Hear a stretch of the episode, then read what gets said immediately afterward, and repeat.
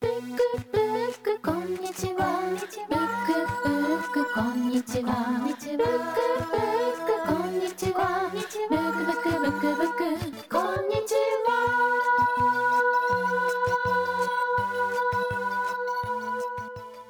ブックブックこんにちは。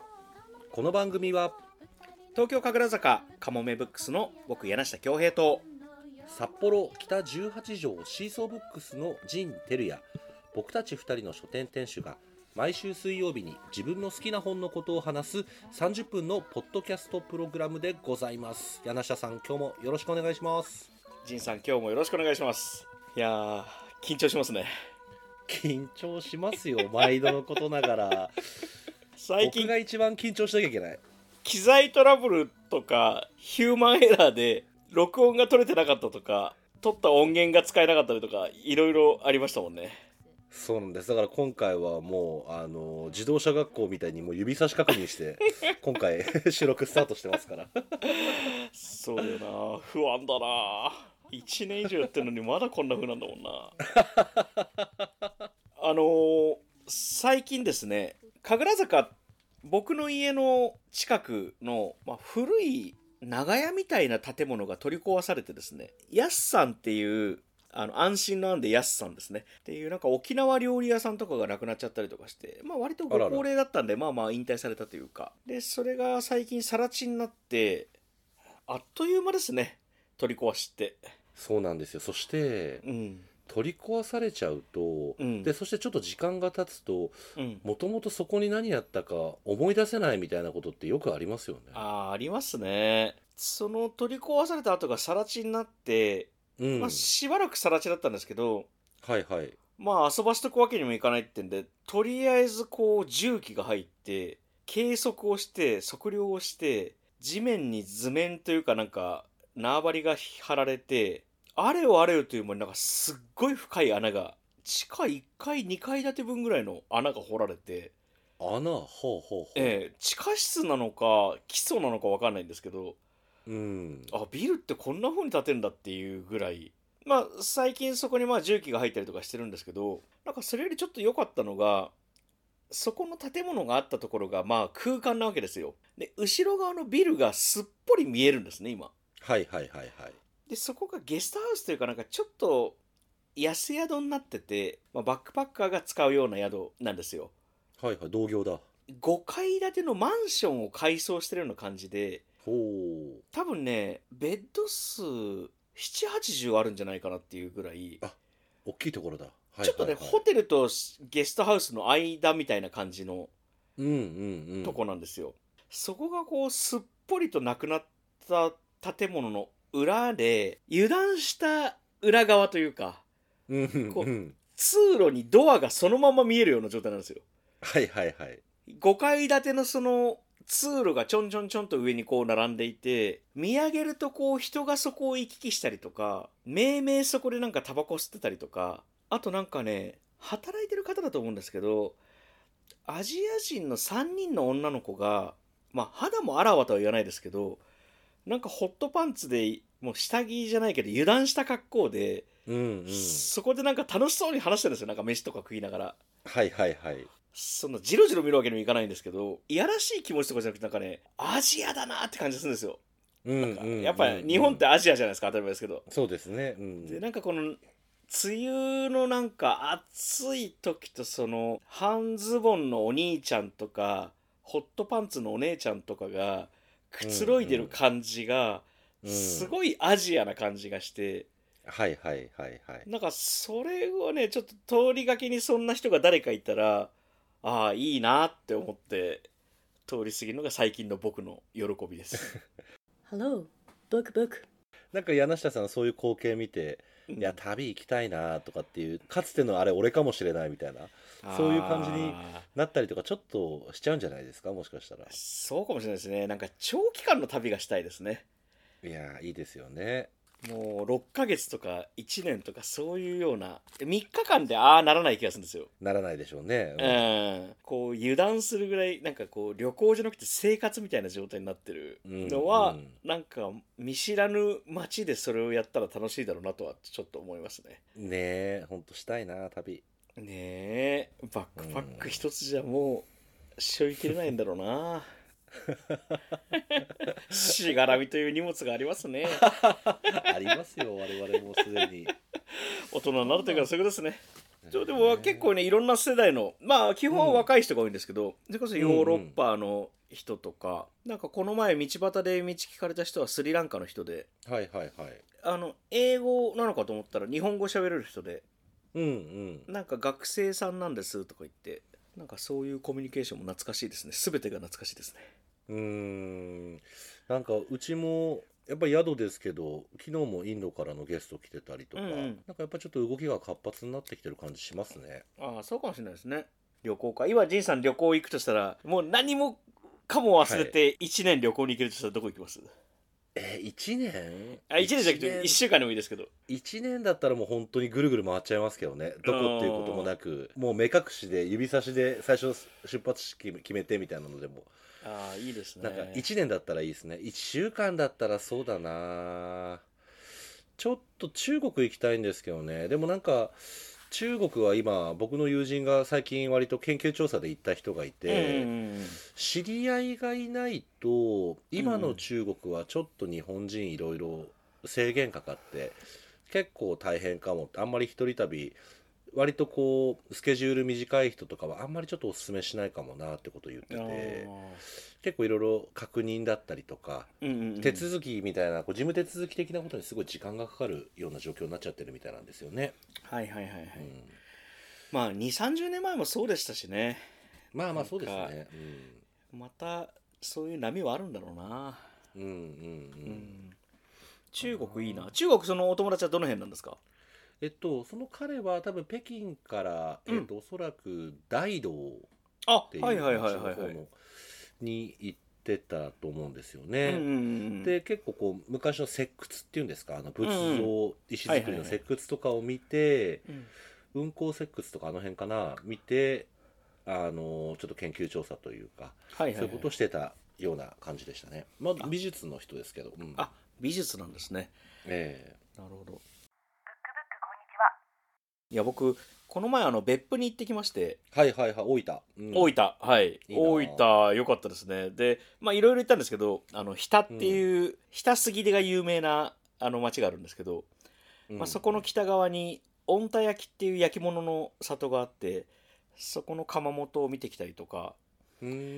まあでもそれはまあ通り過ぎたぐらいであじいさん御田焼きってご存知ですか、いや、御田焼き僕初めて正直耳にしたかもしれないですね。そうあの北海道ちょっとやっぱあんま見ないんですけど、うんうんうん。まあ関西とかまあもちろん九州全域山口とかではまあ知られた器で雑器なんですよ。生活に使う器。だからなんか位の高い有田とかそういう感じであのハサミとかそういうのではなくて時期ではなくて本当に焼き物なんですよね。まあ時期も焼き物だけど、うんうんあの柳宗悦とかが、まあ、取り上げたりとかして飛びかんなっていう本当に土の質感があるものにこうちょんちょんちょんちょんちょんって筋が入った飛びかんなっていう文様がまあ有名なんですけど漢字が小さな鹿の田んぼと書いて「御田」と読むんですね。はあはあし小さな鹿の田んぼはい、ええ、で僕御田焼き昔から好きで、うんうん、あのー御田のこととかちょっと調べてたらなんかどうも隠し田んぼあの、うん。隠密の「隠」に田んぼで「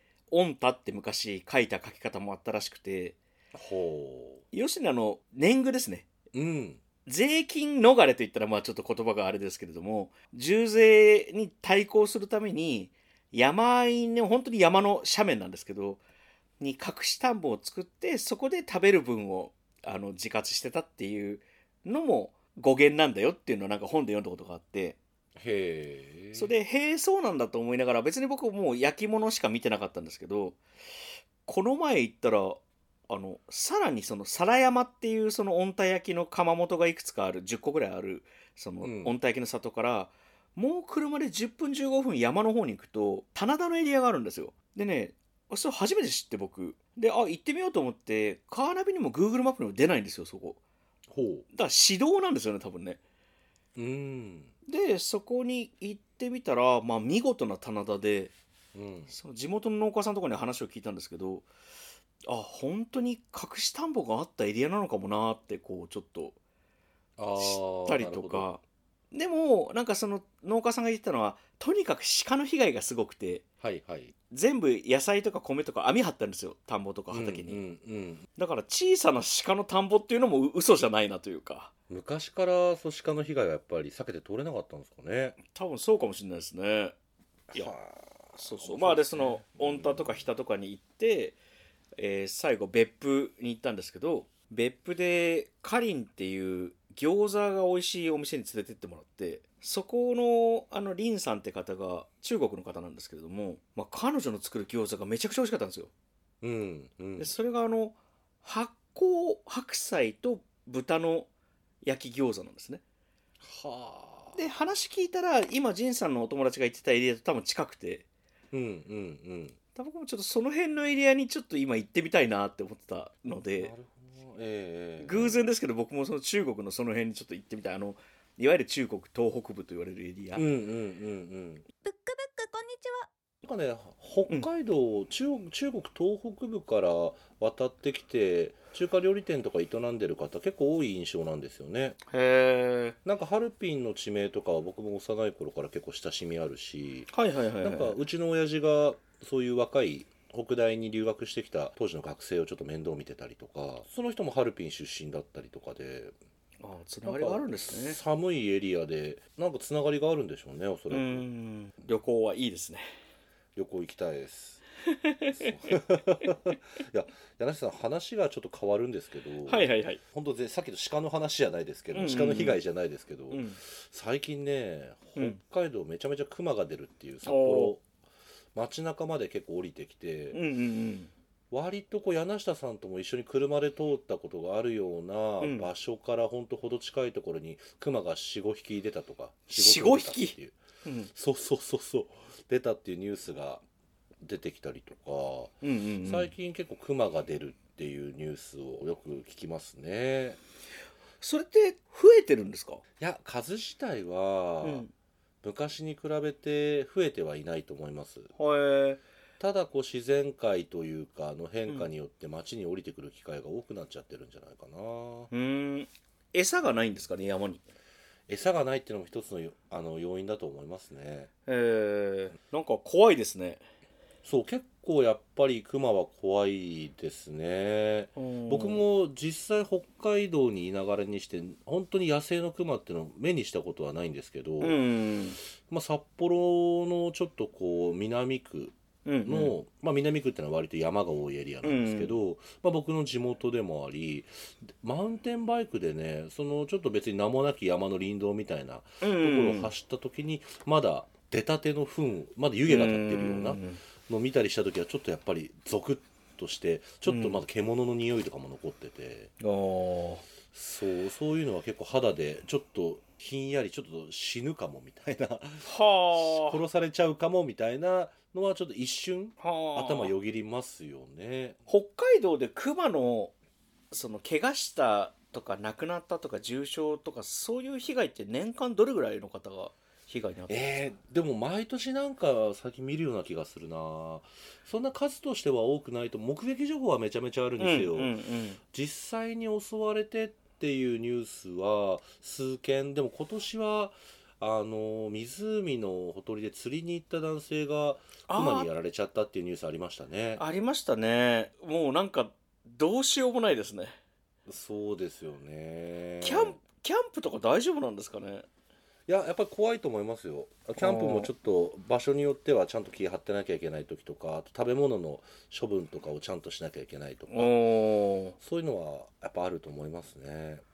キャンプどうすればいいんだろうな、食べ物放置してなんかテントで寝ちゃわないとか。ああそうですね。まあそれは本州でも。まあキツネとか鹿がやっぱはいはい。いるエリアは本州でも危ないですもんね、ブックブックこんにちは。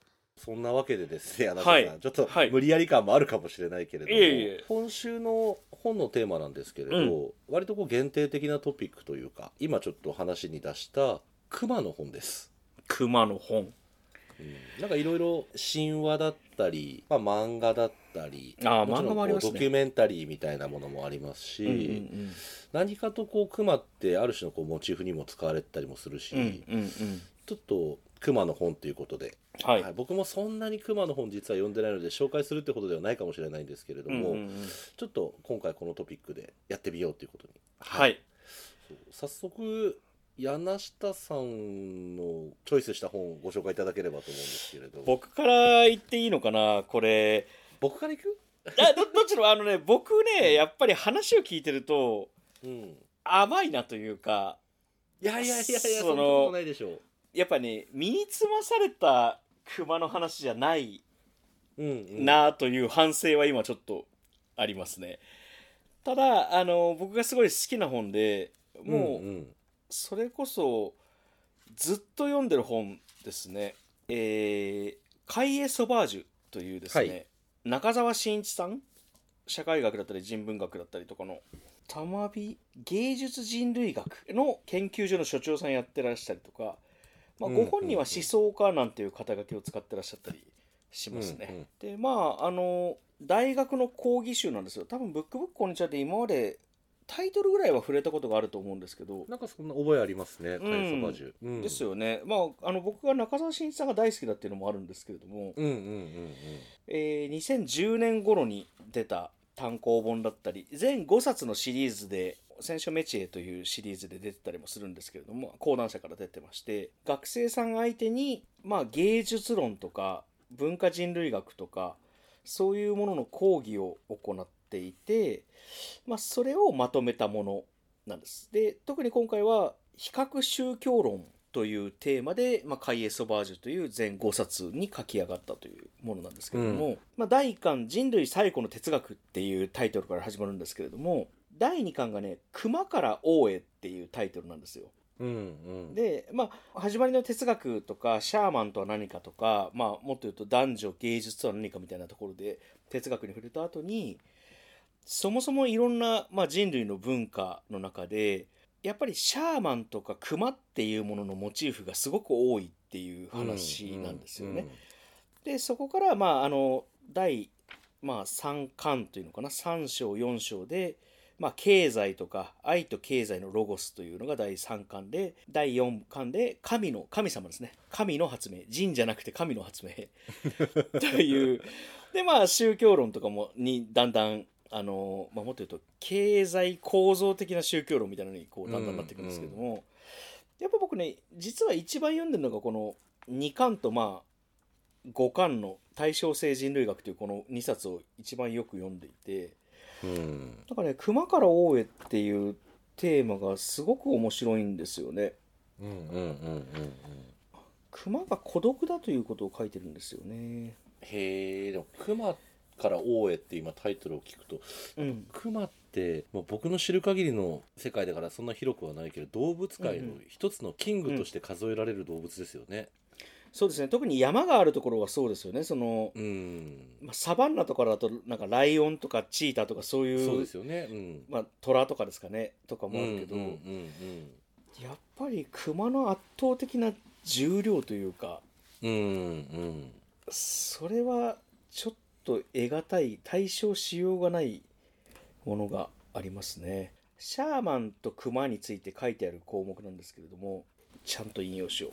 カイエ・ソバージュの第2巻の「熊から王への」その第5章ですね、王にならなかった主張首の長で主張ですね。この中で僕すごい好きなラインがあって熊は孤独を愛する動物です。この点もシャーマンとよく似ていますシャーマンになるような人は人中にまあ人中に立ち混じって賑やかにおしゃべりをしたり政治家のような演説をしたり家族生活を楽しんだりするのを好みません。人々から遠くに離れて暮らすことを好み人生を楽しめるむしろ苦しみを受ける体験を自分に引き受けようとする、まあ、こういうラインがですね昔僕の友達であの福井の、まあ、書道家の子がいるんですけれどもええ。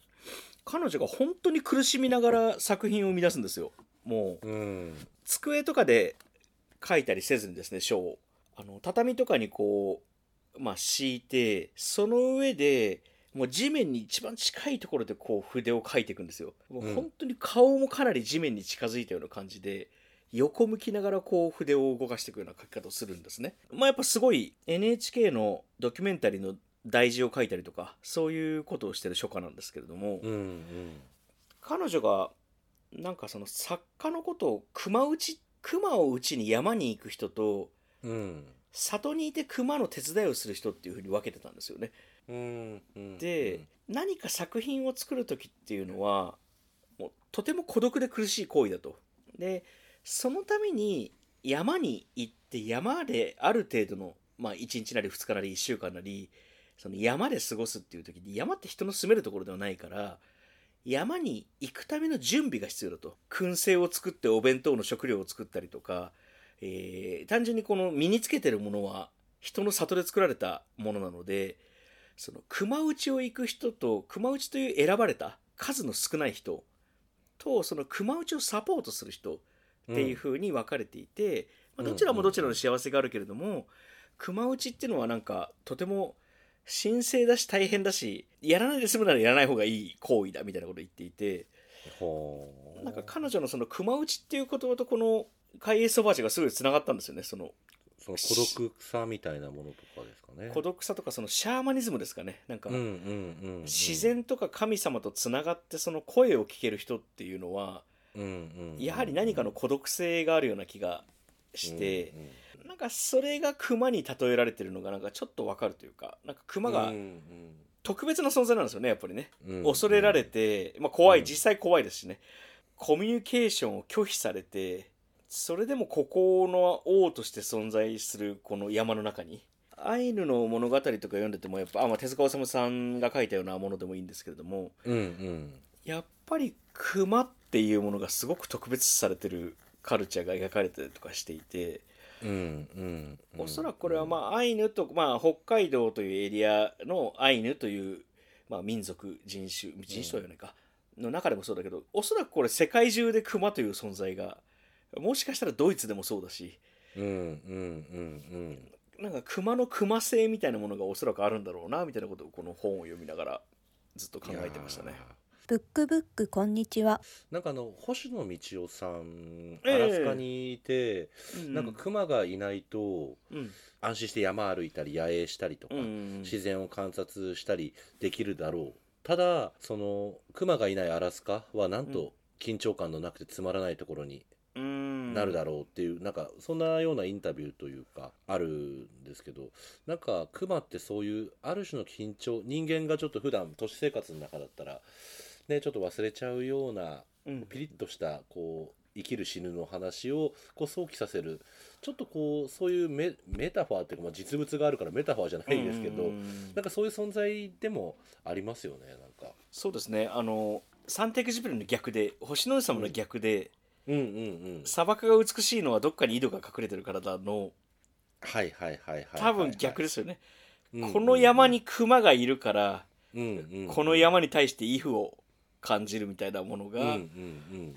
あるような気がしますね、まあ熊から結構いろいろ考えされることがあるかもな。そうでも僕のあの読んでる熊はおそらく生活感のない熊なんですよやっぱりそのはいはいはいはい。いやいやいや。やっぱり家から5分のところに熊出たよっていうものの 札幌の人、まあ、もっと言うと北海道の人うんが感じる熊性は身体的な熊性はやっぱ僕は身につけてないなという気は正直してますけどね。僕もでもあれですよあの札幌で生まれ育って、まあ、このとまあちょっとじ途中10年ぐらい離れてますけれど、うん。まあ、札幌に今もいて野生のクマっていうのは正直一度もお見かけしたことがないというか、まあ、それぐらいの距離感ではあるんですけど、ん。やっぱり見聞きする話は多いですよね。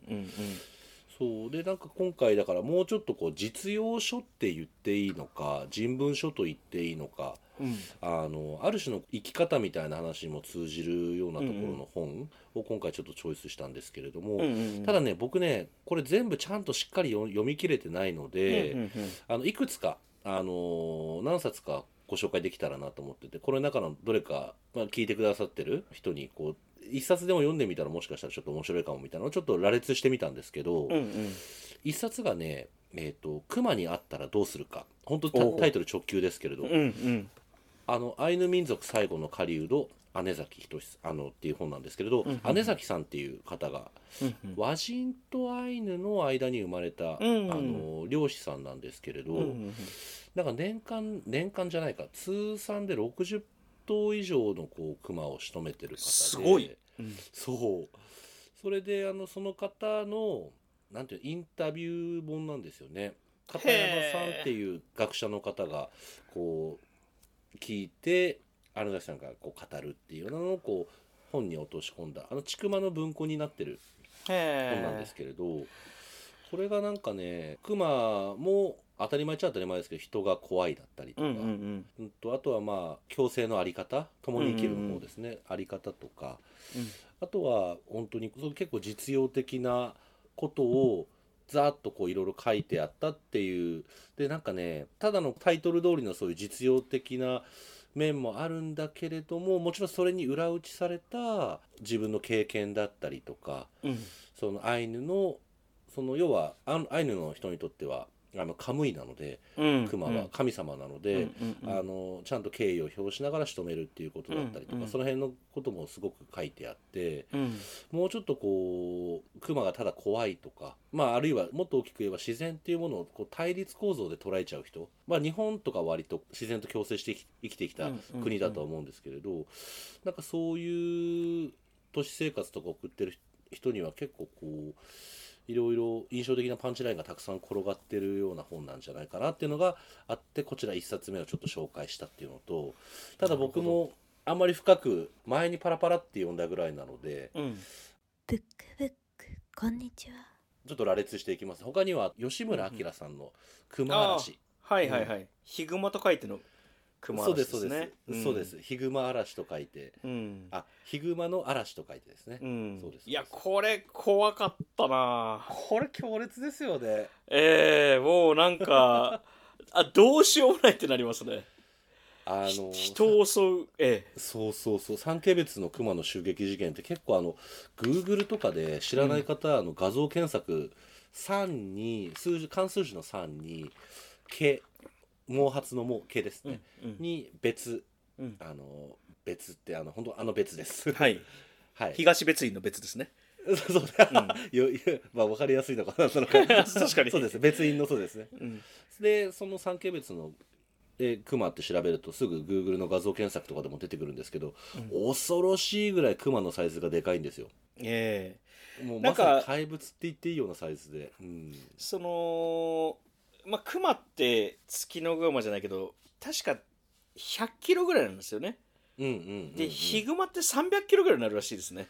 そうそれでね三回三景別ってやつは本当400とか500とかそれぐらいのサイズのい本当ラスボスみたいな サイズ感のクマだったみたいで。いやーそれはすごいなねえそんなのが目の前に現れたらもう人間の儚さなんて。ねえあのーちょっと縁起でもない話をするとえええええ縁起でもないっていうかあんまりいい話じゃないんですけどえうん。よくその殺人事件があった時にうん。新聞とかテレビの表記でめった刺しにしたっていうようなはいはい。表記があるじゃないですか。うんで、うん。もちろんいろんな事情があって全部を知ることはできないので推論も入るんですけど、まあ中には本当に恨みがあって何度も何度も刺したっていうこともあるとは思うんですけどうん。実際その解剖学的にというかまあちょっと本当縁起でもないあの話ですけどある人がナイフを持って別の人を刺そうとした時にうん。実はなかなか歯が通らないらしいんですよね。はいはい。肋骨とかがあってうん。実は内臓って守られてるしその鶏解体するのでもやっぱり筋の方向を分かってないとうまく解体できないじゃないですか。うんうん。で生きてる何か動物とかをナイフとか包丁で何か刺そうとした時に歯が通らないんですよね。うんうん。だから結果的に何度も刺してしまうっていうことがまあそれ、うん。加害者被害者なので別にもちろん被害者の人がかわいそうなんですけどうんうん。っていうことで結果めった刺しになることがすごく多いらしいんですよ。なるほどなるほど、うん。で熊なんてさらに毛皮がありますもんね。そうですよ。ね。毛皮があって油があって筋肉があってうん。で内臓までの距離って刃渡り1 0センチとかでも届かないですよねきっとね。おそらく届かないんじゃないかな。からそれが500キロの大きさのものがいたら何にもできないですよね。できないですよ。だって拳銃を仮にハンドガンを持ってたとしてもそのなんか9ミリの弾が1点撃つとしても、なんか眉間とか心臓みたいなところにうまく当たらない限りは止まらないじゃないですかその。うんうん。だから本当に何もできないなっていう。いや本当ですよね。のをこの小説の怖小説とかまあドキュメンタリーの怖さで読みましたね。いややっぱ熊内のだから名手って言われてる人たちはちゃんとこう仕留めるべきその急所うん。っていうのをやっぱり完全にちゃんと把握してるというか、うん。そこに狙いをつけてちゃんと打つっていう技術にやっぱり優れてる人たちなんでしょうしね。昔そのマタギの方の話を聞いたことがあるんですけどうん、あの、まあ、まずその皮とかにつけて血を抜いたり肉の熱を取ったりとかするらしいんですけど、はいはい。まあ、それができない状況もあると思うんですけど解体用のナイフだけでもやっぱ2本ぐらい肛門とか綿とかをうん解体するようなナイフと、うん、うん皮を剥ぐナイフってやっぱ分けてたりとかはいはいはい。なんかそれだけでもいろんな知識と知見があるんだなっていうので何もできねえなと思いますね。なこればっかり言ってるけど。怖いよな。漁師の人っていうのはなんかあんまり身近にいないからちょっと話ゆっくり聞いてみたいなと思いますけどね。ううん。ん。ごめんなさい。姉川さんという、まあ、漁師さん年間60頭って言ってもシーズンが別に12ヶ月あるわけじゃないですもんね。そうですよね。その冬はやっぱ冬眠で寝てますしね。あと春から秋にかけそうですよねてっていうことなんでしょうね、おそらく。そうですよね。で法律的には多分禁漁期とかあると思うんですよね、うんうんうんまあその時代がちょっと違ったのかもしれないですけど。うんうんうん。いやすごい数を。65年ぐらいの間に多分60頭ぐらい年間1頭ぐらいっていうペースなんじゃないですか、ああそういうことかそういうことか。なるほどね。そうそうそうそう。まあそれにしてもすごいなそれにしてもですよね。それにしてもですね。あとはもうちょっとあの、えライトなところというか、ええ。熊の恐ろしさの原体験みたいなところの本で最後一冊、はい。あの流れ星銀河。あ懐かしい。ジャンプ少年ジャだンプですよ、ええ。ジャンプです。懐僕らより世代的にはもうちょっと多分柳下さんぐらいの世代がもうちょっとさらに上かもしれないですねもしかしたら。ギリギリ小学生ぐらいの時にやってたかもしれないですね連載。僕,、うんうん。僕の世代で。それぐらいの感じだったと思うんだよな。とにかく赤かぶとあああの熊のボスがとにかく強い怖い。あれ片目が潰れてるやつでしたっけ？そうですそうですそうです。あーいたな。怖かったな。犬たちの、うん。まあ、銀をはじめとしたリキ、うん。ベンとかうんクロスとかかジョンとかいろんなこうななんであん今犬とかを主人公にした漫画であそこまで熱気を帯びてこう訴えかける漫画って、まあ、ないしなんかちょっとちょっと変わった漫画だなとも思うんですよね。今思えば。確かに。ガンバと仲間たちとかでも。はいはいはいはい。あ,、れも赤かぶとじゃなくてなんか呪いか。呪い。懐かしいななんか。いましたねはい。あの構造としては似てますねその。そうですね。うんうんうん。はあ、しかし犬が集団で熊に勝てるのかな、まあ、だから赤かぶと強かったんだなやっぱり。そうそうそう。土佐犬が出てきたりね。ああいた。っていう。いたな。そう。シベリアンハスキーと結構犬の種類も結構多種多様なんですよね。確かにそうですね。あれって本州の話でしたっけ、本州ですあれは。そうですよねなんかそう。か東北とかだったかな？とか？そうそう東あそうですよね。奥羽とかそんな感じのエリアだった気するんだよな。はいはいはいはいはい。なんかリアルだなそれも。ね時代というかもありますけど、まあ、この辺りを自分の熊の、まあ原うん熊との出会いの原体験も含めて最近ちょっと北海道に熊がめちゃめちゃ、まあ、札幌か。札幌に熊が結構出てくるっていうニュースと絡めながら、熊の本をちょっと紹介させていただいたっていう感じかな。なんか熊野プーさんぐらいにしておけばよかったですね。いや本当にもうちょっとね可愛いやつあるはずだな熊の。そう。いやーやっぱ怖いな熊って。怖いなしかなかったもんな。ちょっと思い出して怖くなっちゃうもん。ねえ。うん。そうだからでもやっぱりこの姉姉崎さんの本はやっぱ熊も人間も熊も一方で人間を怖がってると、まあそうですよね。そうですよね、はいはい。聞いてくれてありがとうございました。お便りも引き続きお待ちしてます。はい。ではまたお会いしましょう。カモメブックスとシーソーブックスのブックブックこんにちはでした。こんにちは。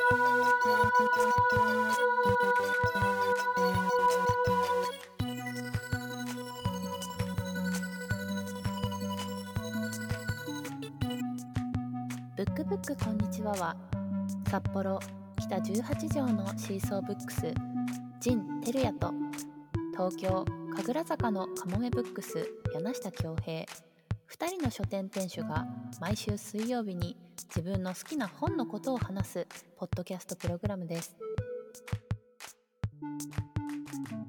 ブックブックこんにちは。